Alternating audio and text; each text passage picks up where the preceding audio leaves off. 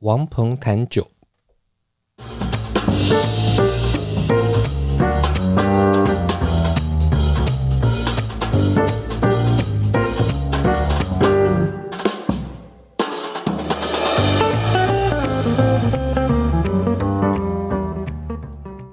这个节目要带你掌握生活中关于酒的大小事，你会在这里听到实用的酒类常识，包括怎么选、怎么买、怎么品、怎么做餐酒搭配。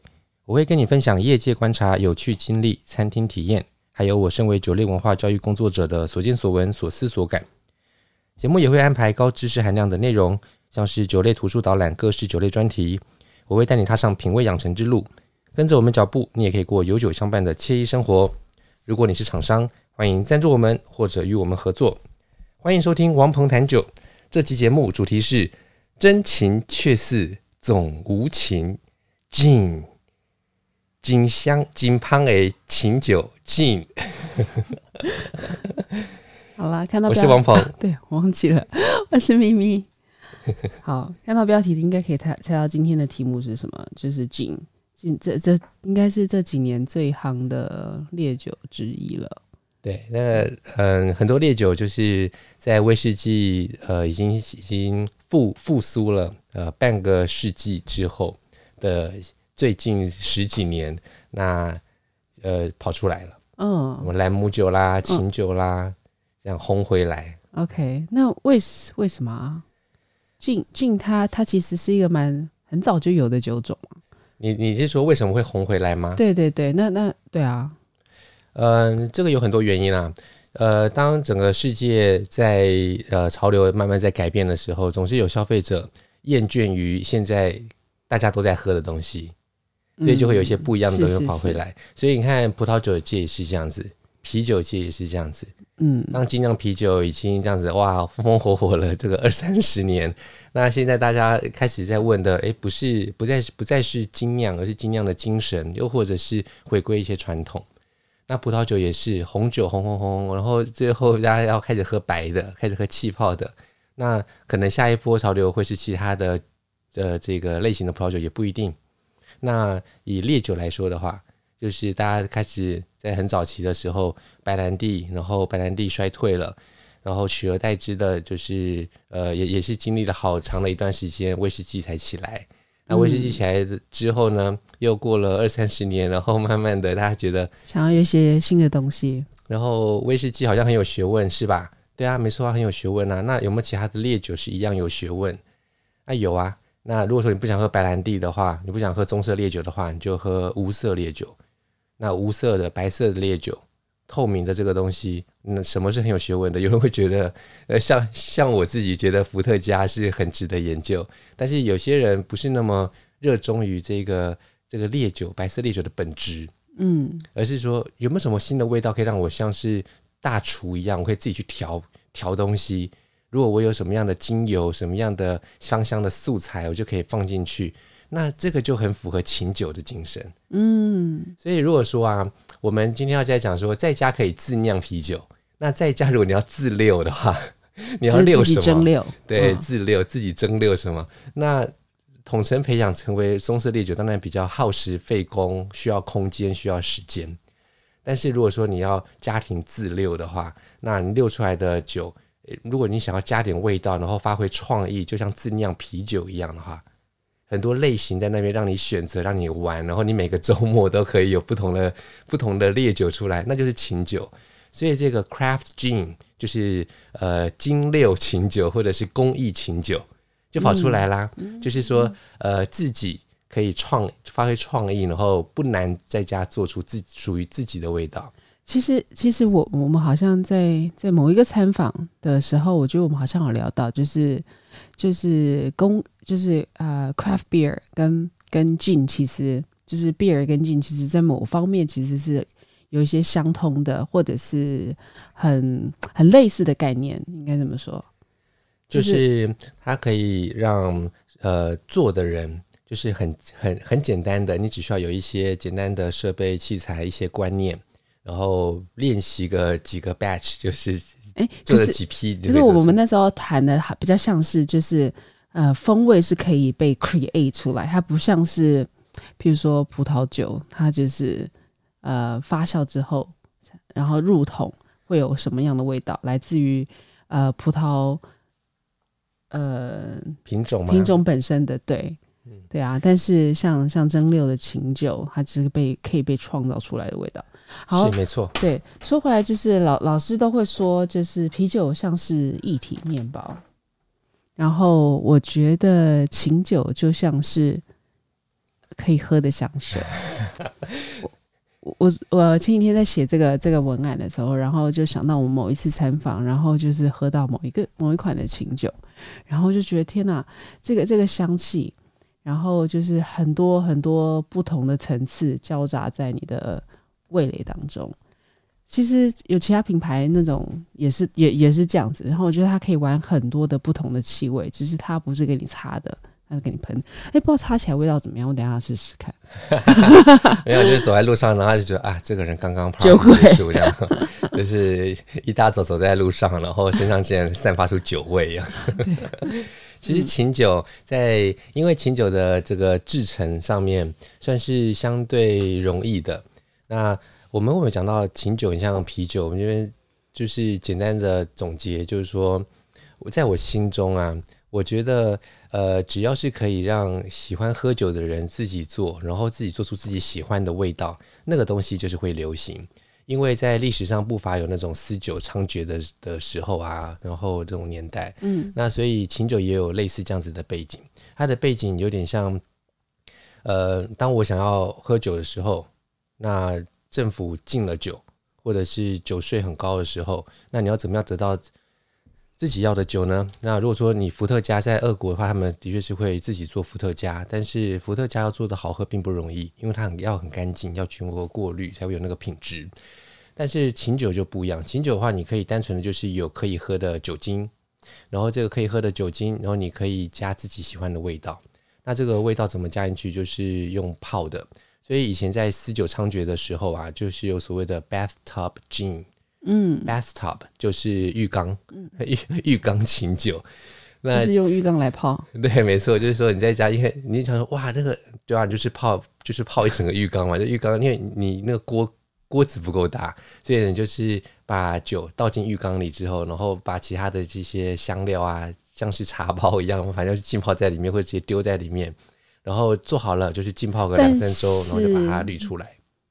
酒精不是会蒸发吗？没错啊，但是英国冷啊，哦，所以它蒸散率比较比较慢。对啊，对啊。然后再来就是你这个酒刚蒸馏出来的时候，酒精度是比较高的，嗯、那你还没加水嘛，所以它酒精度不是不是到四十几度啊，而是你在酒精度比较高的时候，你就是放着放着放着，那你就会萃取出你要的味道。所以为什么以前人在说，哦，你这个在做私酒会被发现，因为经过你家窗户都会飘出一些香气。嗯，对。那所以这个琴酒跟精酿啤酒或者说自自酿啤酒会有点像，就是因为它可以在家做，然后而且可以根据你的呃品味喜好跟创意，或者是你可以取得的东西，然后加进了琴酒里，创造出它特独一无二的风味。对啊，那你说这个琴酒好像可以擦的香水，这个香气很多琴酒都是杜松子的味道。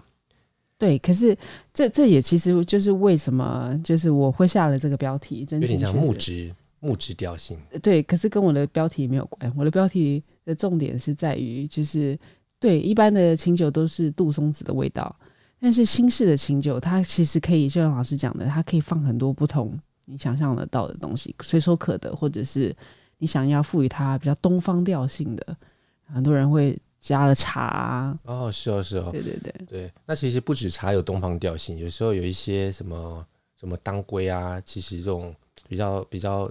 这种药材根啊，药材感的东西，那其实杜松子本身闻起来会有点像是，有点像是木质调性啊，松针啊，胡椒啊，杜松嘛，它是杜松的那个子嘛。嗯、那所以呃，杜松子这个是有点像是琴酒的标志，嗯，因为琴酒这个字啊很有意思，gin 这个字它就是从 Geneva 来的，嗯，那它其实就是杜松子。每次说 Geneva，我都想到 Geneva。Geneva，Geneva 就是日英日日日内瓦。对对，日内瓦，我对日内瓦有一些回忆耶。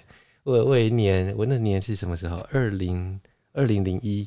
嗯。哇，十一二十一年前呢。哇，真的没有二十。二十年前，二十年前。嗯、那时候我第我第一次到日内瓦。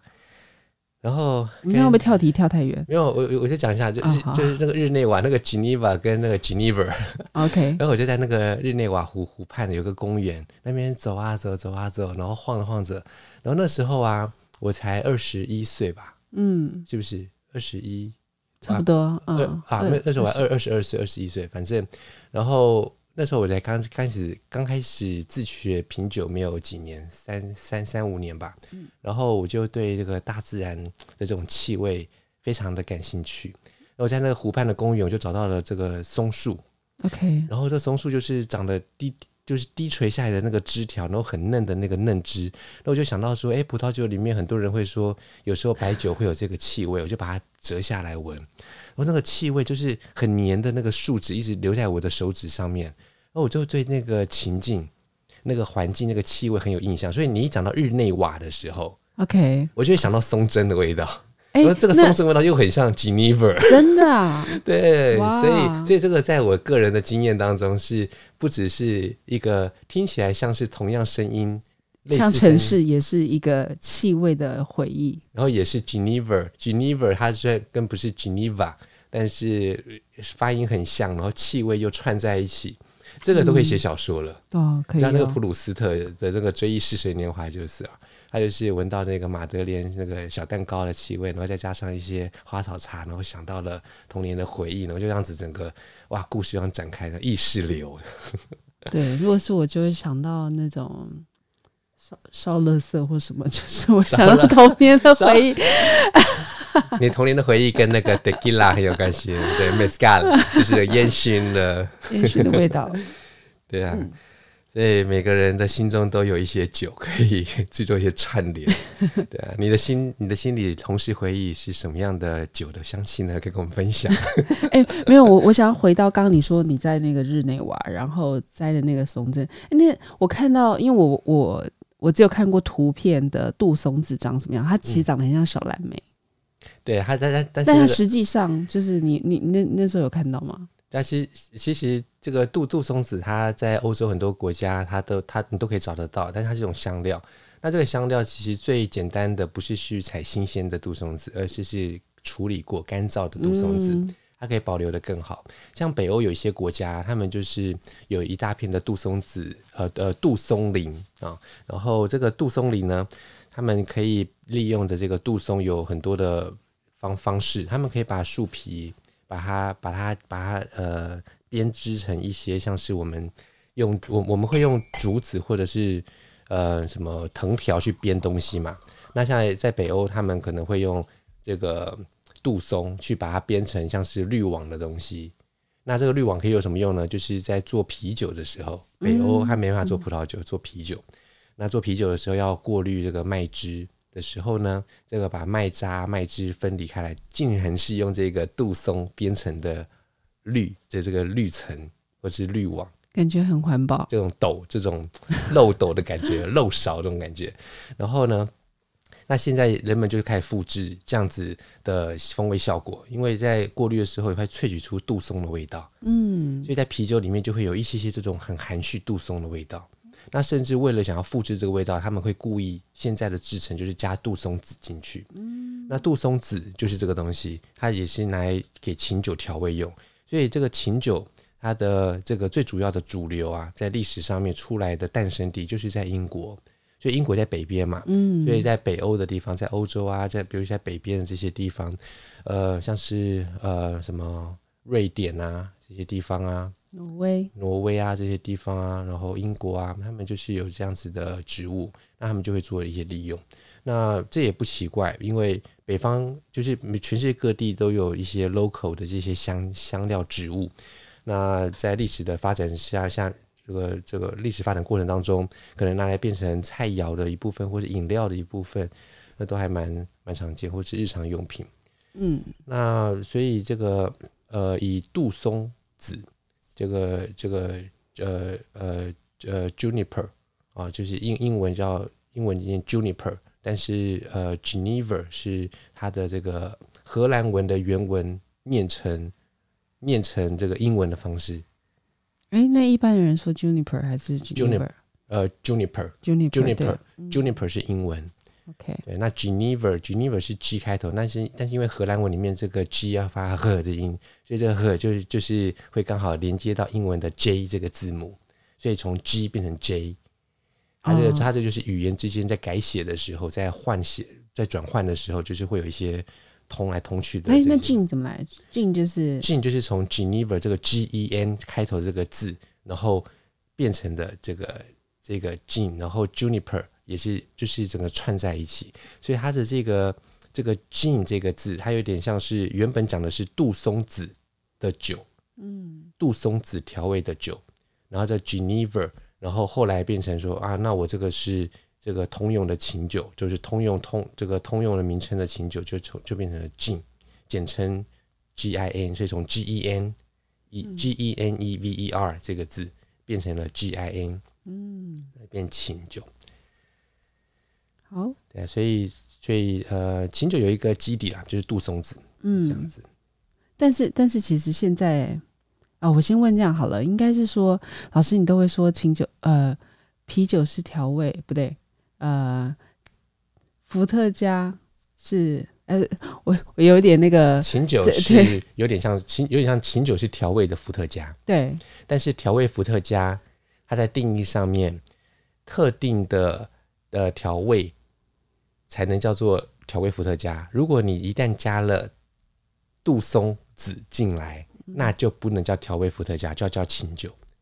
所以我们可以这样想，呃，你可以有柠檬伏特加，你可以有辣椒伏特加，然后你可以有肉桂伏特加，像这样子。嗯，但这些都是调味伏特加。如果你是用杜松子调味的伏特加，那抱歉，叫琴酒。哦，所以琴酒的某一个定义里面，就是它一定要有杜松子吗？一定要有杜松子。OK，所以它定义是一定要有杜，一定要有杜松子，但是这个。随着时代在改变嘛，所以现在大家慢慢慢出现了一些比较现代的风风格的，就是你刚刚有也有讲到，就是比较是这些柑橘类的果果味，嗯，那柑橘类的果味越来越多，或草本植物的越来越多，或者是其他的风味，比如说甚至还加了玫瑰花瓣啊、小黄瓜，有一个品牌叫 Hendrix，嗯，那它就是加了玫瑰花瓣跟小黄瓜，那它的风味就变成杜松子不不再是那种压倒性的主导，嗯，那这个时候我们就会把它视为比较现代派的风格。那所以现代派的风格就是不是杜松子主导的清酒，OK，然后传统派的就是杜松子主导的清酒，但是一旦有了杜松子，就不能叫伏特加。但但他们其实做出来的蒸馏浓度啊，或什么是一样的吗？或者然后再来就是原料，这这个要不要先解释一下？可以啊，呃，我们之所以会讲到琴酒是调味的伏特加，就是因为它的基底就是伏特加，所以。琴酒要怎么做？你可以这样做：你先有了酒精，嗯，得到了酒精，不论如何，你要自己做也好，或者去买都没关系。你是一个生产商，那你去买来的这个酒精，或者是自己做这个烈酒，然后呢，你再把你要放进去的香料，包括杜松子在内的所有的东西，然后再一起去浸泡，并且蒸馏，或者是单纯的就是浸泡。然后过滤，然后你就会得到这一个呃琴酒，Bless you，Thank you。嗯，所以所以这样应该很简单，就是先有个概念，就是琴酒就是加了杜松子以及其他的香料下去调味的伏特加。嗯，那你蒸馏浓度会很高，蒸馏浓度在呃在欧盟它规定要蒸馏到百分之九十六以上。但是不同国家有不同的规规范，那这个数字其实相对没那么重要，重要的是它蒸馏到很高的浓度，然后于是你会得到无色烈酒，但是由于在蒸馏的过程当中已经萃取出这些香气了，所以你就会有呃这个杜松子的味道在里面。OK，所以我可以单纯就是买一个伏特加，然后回来泡，就是有杜松子什么什么可以，那你就会变成一个 homemade 的 gin 啊，我就是 craft gin。对，就你，你就从某个角度来说，但是啊，这个琴酒在现在的议题上面有很多围绕着制成，然后是针对厂商去做的分类的。嗯、呃，简单来说，就是如果你单纯浸泡，可是你没有蒸馏，这样还算吗？或者是说，你干脆连浸泡都省了，你直接去买杜松子精油，你去买胡椒精油，嗯，你去买各式各样的。可是精油加到嗯，是可以的。啊，它会融在一起，它会真的啊，因为酒精是非常强的这个溶剂。OK，所以它可以把这些精油溶在里面。嗯、那但是这问题就来啦，你在调配的过程当中，你没有经过蒸馏，你就没有蒸馏锅里面会出现的那些风味变化，它就没有那种融合的过程。哦、所以你在喝的时候，你就会你就会喝到很平行的风味。啊，是。有点像是一杯很失败的拿铁，就是奶是奶，然后 咖啡是咖啡，很平行，它没有办法去去去融合。我了解，我了解，是嗯嗯。嗯那真正成功的琴酒，它就是一定要经过蒸馏的过程。嗯，所以啊，我们讲到这一个蒸馏的过程，那有人就说：好啊，那我蒸馏嘛，那我蒸馏，那我怎么蒸馏？我为了要达到我的这个大量生产，而且是很精准的风味的这样子的稳定性，嗯，那我就是我的材料里面可能有这个有杜松子，然后有胡椒，有豆蔻。然后有其他的这些香这个香草植物跟这个橘皮等等的，好，然后这些东西我全部都分开蒸馏，分开蒸馏，我是不是就有我我分开蒸馏那是橘皮吗？对，分开蒸馏就是把橘皮加进酒精浸泡，然后蒸馏，OK，就变成橘子橘子酒的基底，嗯。嗯，然后杜松子的酒的基底，然后胡椒酒的基底，然后全部都有之后，我再来调配。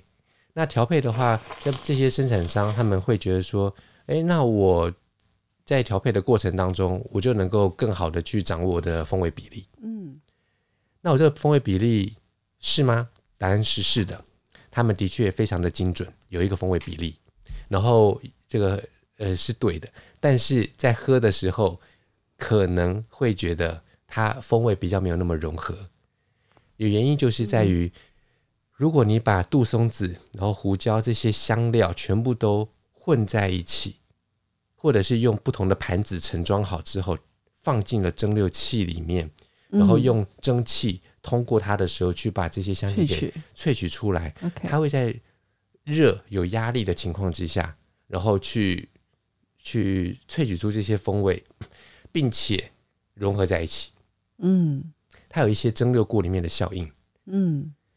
于是你就会得到风味比较融合的清酒。嗯哼。但如果说你是分开蒸馏，那它就没有机会不同的风味物质让它们融合在一起。有机会可以在高温的环境之下融合在一起。嗯。那在融合的过程当中，或者是在分开蒸馏的过程当中，你都可能会有一些风，都都有一些东西，这些风味物质啊，它会跟蒸馏器的铜壁做接触。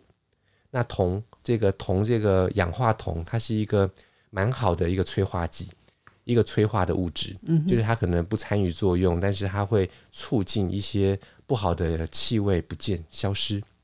那你就少了这样子的这样这样子的作用。但是在琴酒的领域，我们比较不谈这一个东西，原因是因为琴酒它相当干净。嗯，所以它不像威士忌要。要大谈特谈这个什么同接触啦、同对谈啦、同质的净化效果啦、回流率啦，然后诸如此类的。但是，呃，在呃分开蒸馏还是还是单料，就是单一料、单一料单馏，然后或者是多料，然后单单馏，或者是这些东西都是有蒸馏的。然后另外的就是你蒸馏完了之后，你再去调配，所以它。后续有调配还是没有调配，这个就是琴酒现在当代的技技术上面的议题。哦，OK。那所以你我们刚刚讲回来就是 homemade gin，就是你在家自己做，那就是真的是小儿科啊，这是幼稚园等级。嗯、那 那一般的这个蒸馏厂在讨论在琴酒的时候，就在讨论说，我们这一个蒸馏到底是要浸泡再蒸馏萃取，还是说我这个不浸泡直接蒸汽去。去萃取，嗯，又或者是我要什么东西跟什么东西一起浸泡萃取，然后什么东西单纯蒸汽萃取，这些东西都会影响到它最后的风味的平衡。那由于浸泡萃取是一个常态或者是一个传统的做法，嗯，但是如果说你浸泡的程序，如果说这个掌握的不当啊，或者是什么比例不对的时候啊，你可能会有太多的风味，以至于这个太多的风味在味蕾上。会带来一些苦味的感受，嗯，而这个苦味的感受就就就不会好。那通常都是经过蒸馏，就比较不会有苦味，单纯的浸泡就会有苦味，而且很明显。那很传统，很传统才会是，哈哈，我这杜松子给你加好加满。然后萃取了一堆之后，然后呢，我再来蒸馏。那我在那我在蒸馏的时候，我就是会有比较少的苦味，因为苦味这种物质没办法完，就是没有办法挥发，嗯，所以你就没有办法尝到这个东西。但是你会挥发的这些东西当中，有一些是带来是是会带有苦味的这样子感受的，嗯，所以你依然没有办法去消除这个苦味。那还传统还有一种做法，就是我单纯就是浸泡然后不蒸馏，那就是真的苦到底，嗯，然后风味就会很重。但是现在还是有，现在还是有啊。像有一些这个传统派啊，就是呃，在市面上也是买得到的。所以我们可以把琴酒分成现代派跟传统派，然后传统派还有分比较浓郁的或比较轻盈的。OK，像比较浓郁的啊，像我们现在在市面上可以比较比较比较比较可以买得到的品牌，不见得很常见。有个品牌叫做 Brokers。那它就是属于比较传统而且比较浓郁的。嗯，那另外有一个西班牙的品牌，有是有我有次到西班牙当葡萄酒评审的时候，然后去逛超市买到了。嗯，哦，对，讲到超市，现在超市不要去，为什么？因为超市叫 supermarket，超级 market。哦，因为我们最近看一个 对。Moki 哦，Moki Market，Market 叫嗯嗯 Moki，Moki 哦，不要去。那反正我就去西班牙的超市，然后就买到了那个叫做呃金德马红，然后这个是它是一个呃很特别的品牌，因为它就是非常的传统，然后杜松子给你加好加满，然后喝起来就是哇，就是杜松子的浓缩液嘛，然后你真的可以拿来当当那个调味料，就是喷就喷两下这样子。那还有就是传统的比较轻盈的。像我们在市面上比较常见的就是什么宝贝 Sapphire 等等就是比较轻盈的类型，但是是传统派。嗯，那比较现代派，像我们刚刚讲到的 Hendrix，就是它加了一些杜松子以外的东西。所以，所以现代派才会加其他的东西，其他都算是传统。应该是说杜松子主导的都是传统派。嗯，然后你杜松子加好加满，但是你还有分。真的是加好加满喝得到，然后哇还会涩的，那就是传统派当中的浓郁派。然后传统派也有轻盈派，就是杜松子主导，可是我要的是轻盈一些。那你就会是杜松子主导的风味之下，哎，喝起来没有那么的厚重啊，没有那么的强烈，也没有那么的那么的粗犷。那你就会是比较轻盈的传统派。那轻盈传统派算是蛮大众的耶，蛮大蛮多数都是属于这种产品。所以你在市面上你随便去找啊，什么 Beefeater 啊、Tanqueray 啊、Goldens 啊，或是呃 Greenough 这些，全部都是传统派当中走轻盈路线的。嗯，很可能你闭着眼睛买就是哦，传统派的轻盈路线。为什么？因为并不是所有都是那么厚重的，然后要容易喝就是轻盈一些。那传统派总是占大多数。嗯嗯，OK。哇，老师刚刚讲了很多那个品牌名称，品牌名称我们会把它放在我们的文案里面。如果说 OK 吗？哦，好。然后我们很多时候在节目里面讲到怎么讲到特级员的时候，就有人想说，哎，特级员名称能不能来一下？都是法文啊。嗯、像像这样，我们慢慢的可以满足你们这方面的需求。嗯，好，那。回顾一下刚刚制成的问题啊，就是那琴酒用什么来蒸馏？I mean，就是它的酒精的，你知道它产生酒精，是啊是啊，它用什么？是，就我们刚刚有讲到琴酒是不是比较偷懒的方式？就是你先有了酒精，然后你再来串蒸。嗯，串蒸的意思就是你有了酒精，用酒精跟你的香芳香原料去蒸馏，所以它的蒸馏前半段的蒸馏就是用柱式蒸馏器，很大型的蒸馏器，先取的酒精。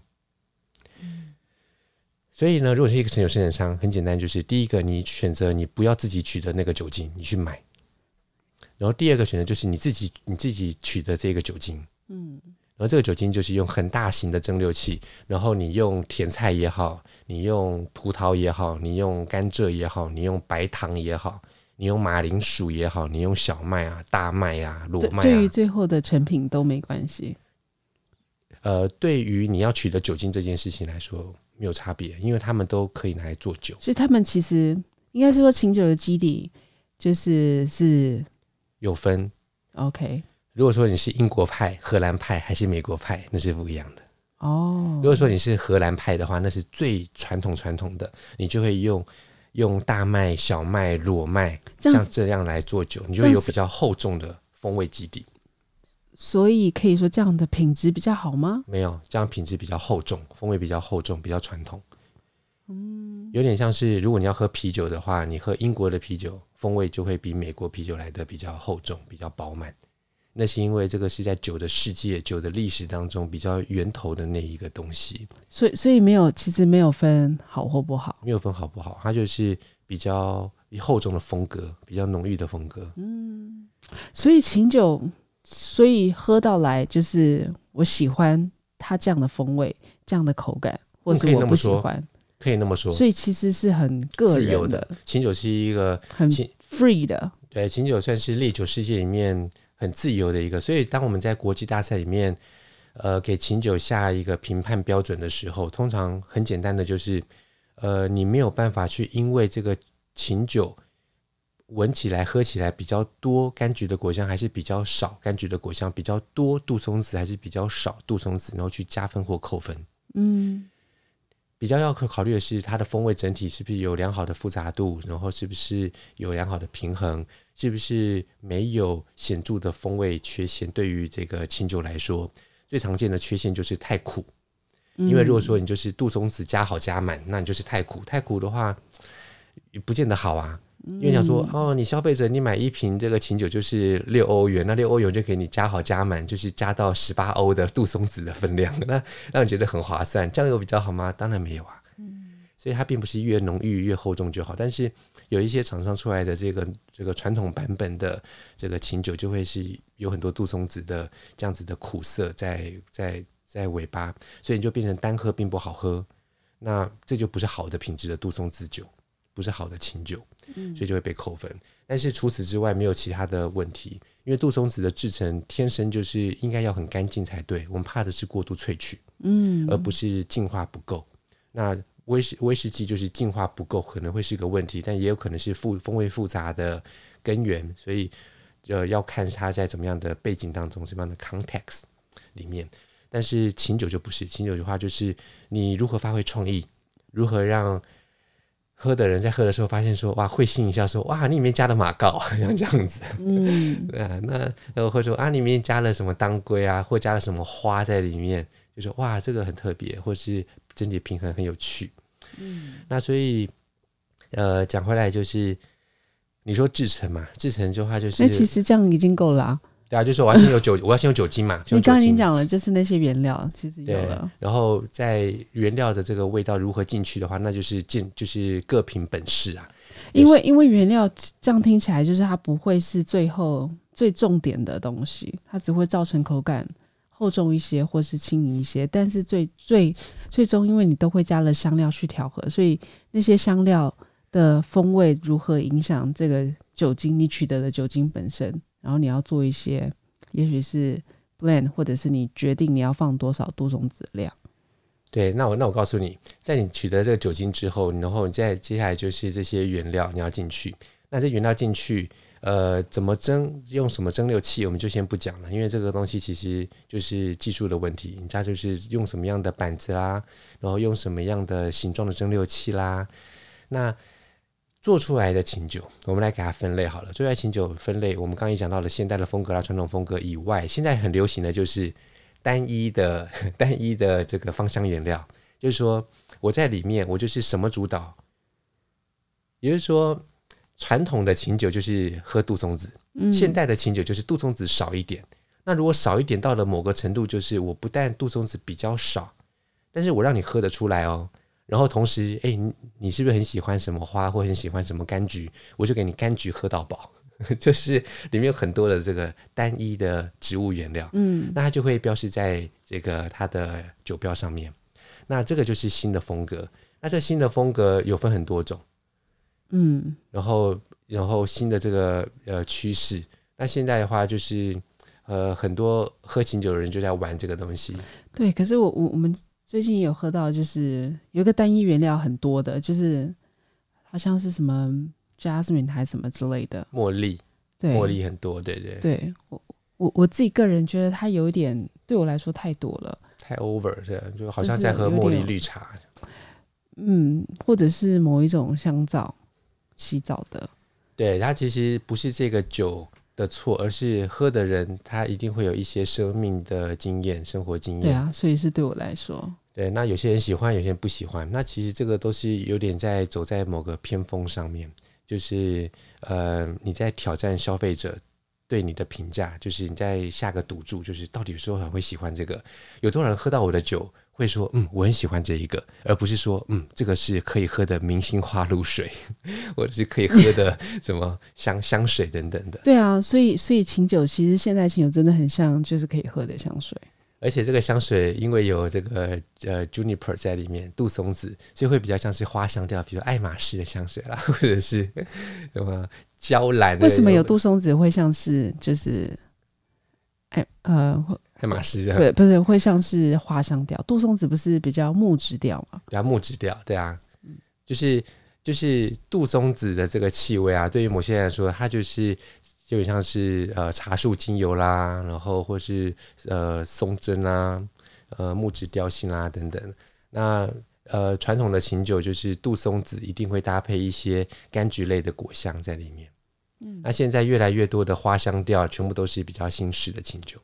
对，我觉得那些花香调的那个风味，然后融合真的很有意思，就是光闻。对我现在就在闻，我想说，哎、欸，会不会有香水的效果？其实 我想太多了。其实不会，其实它这个，其实这个它的这个一下就一下就蒸蒸散掉了。哦，OK。如果说你真的要让它感觉起来像是呃像是香水啦、花香啊这样这样子的话，你不要去找比较新式的清酒。这个算是我们现在其实桌上有一个，这算是新式琴酒吗？我们现在喝的这个是台湾烟酒公司龙田酒厂出的基。那这个吉 craft 琴吉 craft 琴酒，他们在制程当中其实用了很多在地的原料，像什么马告啊，然后一些胡椒啦等等的。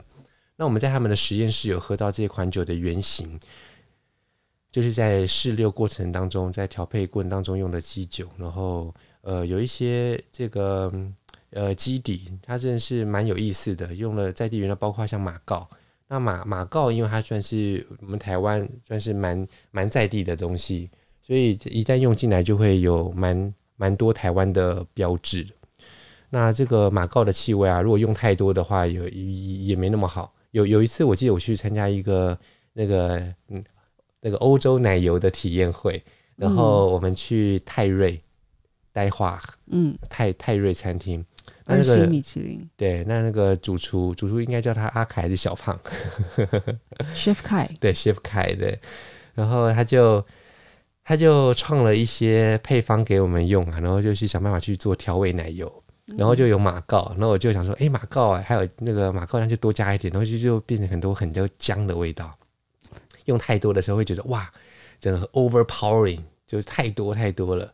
那所以这个马告如果用了适量的话，它的确是让你会让你觉得有点像姜啊，或是柑橘啊那种橘皮的感觉。但是用太多的话，就风味就会太不平衡。但是在这款吉 craft 琴酒，就是台湾烟酒公司龙田酒厂的这个版本当中，那时候我们在还没上市就在酒厂实验室喝到，接待我们的是副厂长嘛，对不对？嗯。然后我们就一起喝到，然后还喝到了。这个杏仁片 就是用杏仁去蒸馏的这个基酒，然后这个也被也被调在里面，然后它里面还加了柠檬皮啦，然后芫荽籽啦。很有趣的是东方美人茶跟茉莉绿茶，然后我们有喝到它的那个基酒，就说哇，这个茉莉绿茶我可以哦，这个是大人喝的茉莉绿茶。对，就是感觉就是一杯手摇饮。对啊，然后但是在喝的单喝的时候会觉得说，哎，这个绿茶。的这个风味，就是说茉莉的香气要够的时候，绿茶就会太多，就会涩。所以要怎么样让它画龙画龙点睛，然后变成说最后的成品是好，这个就是要仰赖这个调配的功夫，然后一直去试验，一起去记这个比例，然后这个色色感会不会跟其他的风味产生互扬，或者是彼此加强。然后葡萄柚皮啦、鸢尾根很有意思，当归都是这款琴酒有用的香料。那这款琴酒就回到秘密的问题啊，它是属于什么样的派别？呃，我在喝的时候我会觉得它是传统派哦。我喝的时候觉得它是传统派，只不过它加了很多在地的原料，想要呃有一些不同的风味的层次。那但是整体来说比较偏传统一些，毕竟还是比较杜松子主导的。那酒标做的也是蛮蛮蛮。蛮现代，就是白白的，然后白白净净的酒标。我刚喝了一口啊，就是它香气是很很很多的。然后像像老师讲，我不知道是不是我们我们今天这个酒比较呃比较常温的关系，口感确实是比较厚重的，是这样吗？它这个在低温喝就是啊，其实你可以这个琴酒到底是属于现代派还是传统派？很简单，就是不管在什么温度下面，你只要感觉到它的杜松子是主导的，那它就是属于比较偏传统派。但它当然不是非黑即白，因为它就是光谱，比较比较偏传统派，还是比较偏现代派，它是比较偏传统派的。嗯，OK，那所以跟口感无关，跟呃香气、风味跟口感要综合考量。杜松子到底总的来说是多的还是少的？多的就是传统派。那如果说杜松子比较少的话，如果说你们好奇的话，你可以在市面上去找一个叫植物雪茄的琴酒，它是用艾雷岛上面二十多种，这个十八种还是什么二十一种，反正就是二十种上下。呃，艾雷岛这个独有的植物，然后芳香植物，然后把它拿来做这个琴酒的调味的这些芳香植物。然后呢，这个这个酒瓶上面，然后就是浮就是浮雕了很多这个。植物的名字，所以它的名字叫做 The Botanist，植物学家。就是植物学家看到很兴奋，就是一看就是哇很嗨，就是哇好多植物的名字哦。那它那它就不是杜松子主导，而是很多的芳香植物，像就是这种草本植物啦，然后或者是花花草草这些东西。然后另外就是 Hendrix，Hendrix、这个琴酒它就是很很有名的，就是用了玫瑰花瓣啊、小黄瓜，然后非常的轻盈。然后又不是杜松子主导，而是有这种你会感觉起来这个青绿的味道，不是来自于杜松子，而是来自于小黄瓜。对，然后就很有意思。那一款是就是你喝了会有一点难忘的，对对，难忘的清酒。对，那讲到青绿的风味，青绿的风味其实可以是杜松子，也可以不是杜松子。那像不是杜松子，而且有青绿风味的极端，就是另外一个品牌叫 Bloom，B L O O M，Bloom。那这个 Bloom 这这一个品牌就是属于现代的风格，而且轻盈的。那我们刚刚讲到另外叫 Green Nose，Green Nose 就是它的包装也是绿绿的，然后名字也是 Green，然后这个就让人感觉有青绿的想象。没错，你在喝的时候就有青绿的感觉，但是它就不是现代派，它是传统派。嗯，所以在市面上有很多琴酒啊，就值得你去试试看啊，蛮多的不同。为什么大家会很喜欢琴酒？然后琴酒会那么火红，就是因为。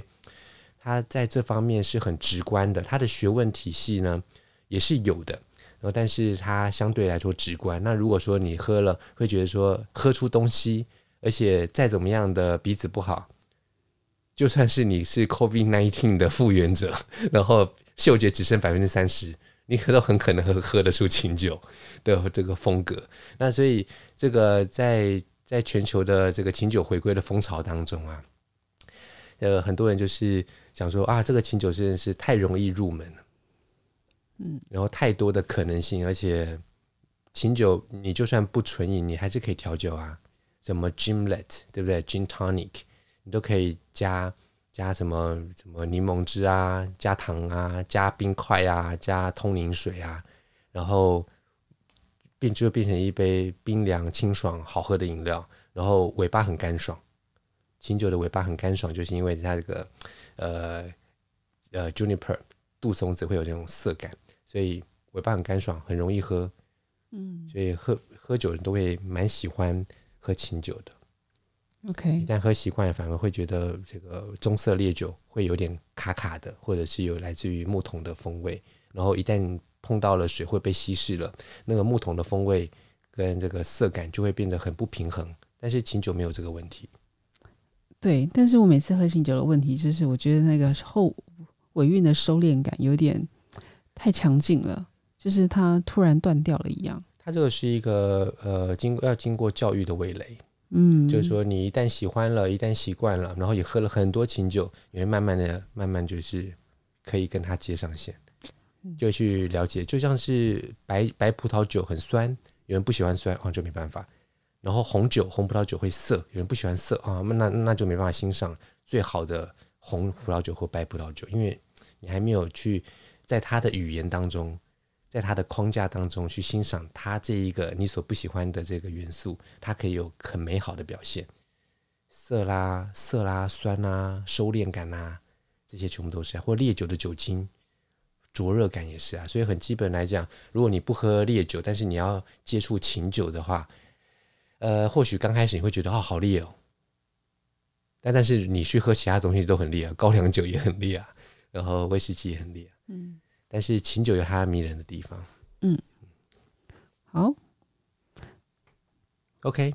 所以，所以咪咪想要我们这集就录到这边吗？分享到这边。嗯。OK，那我们就到这边。那就谢谢收听，我们下次再见喽。我是王鹏。咪咪，拜。拜。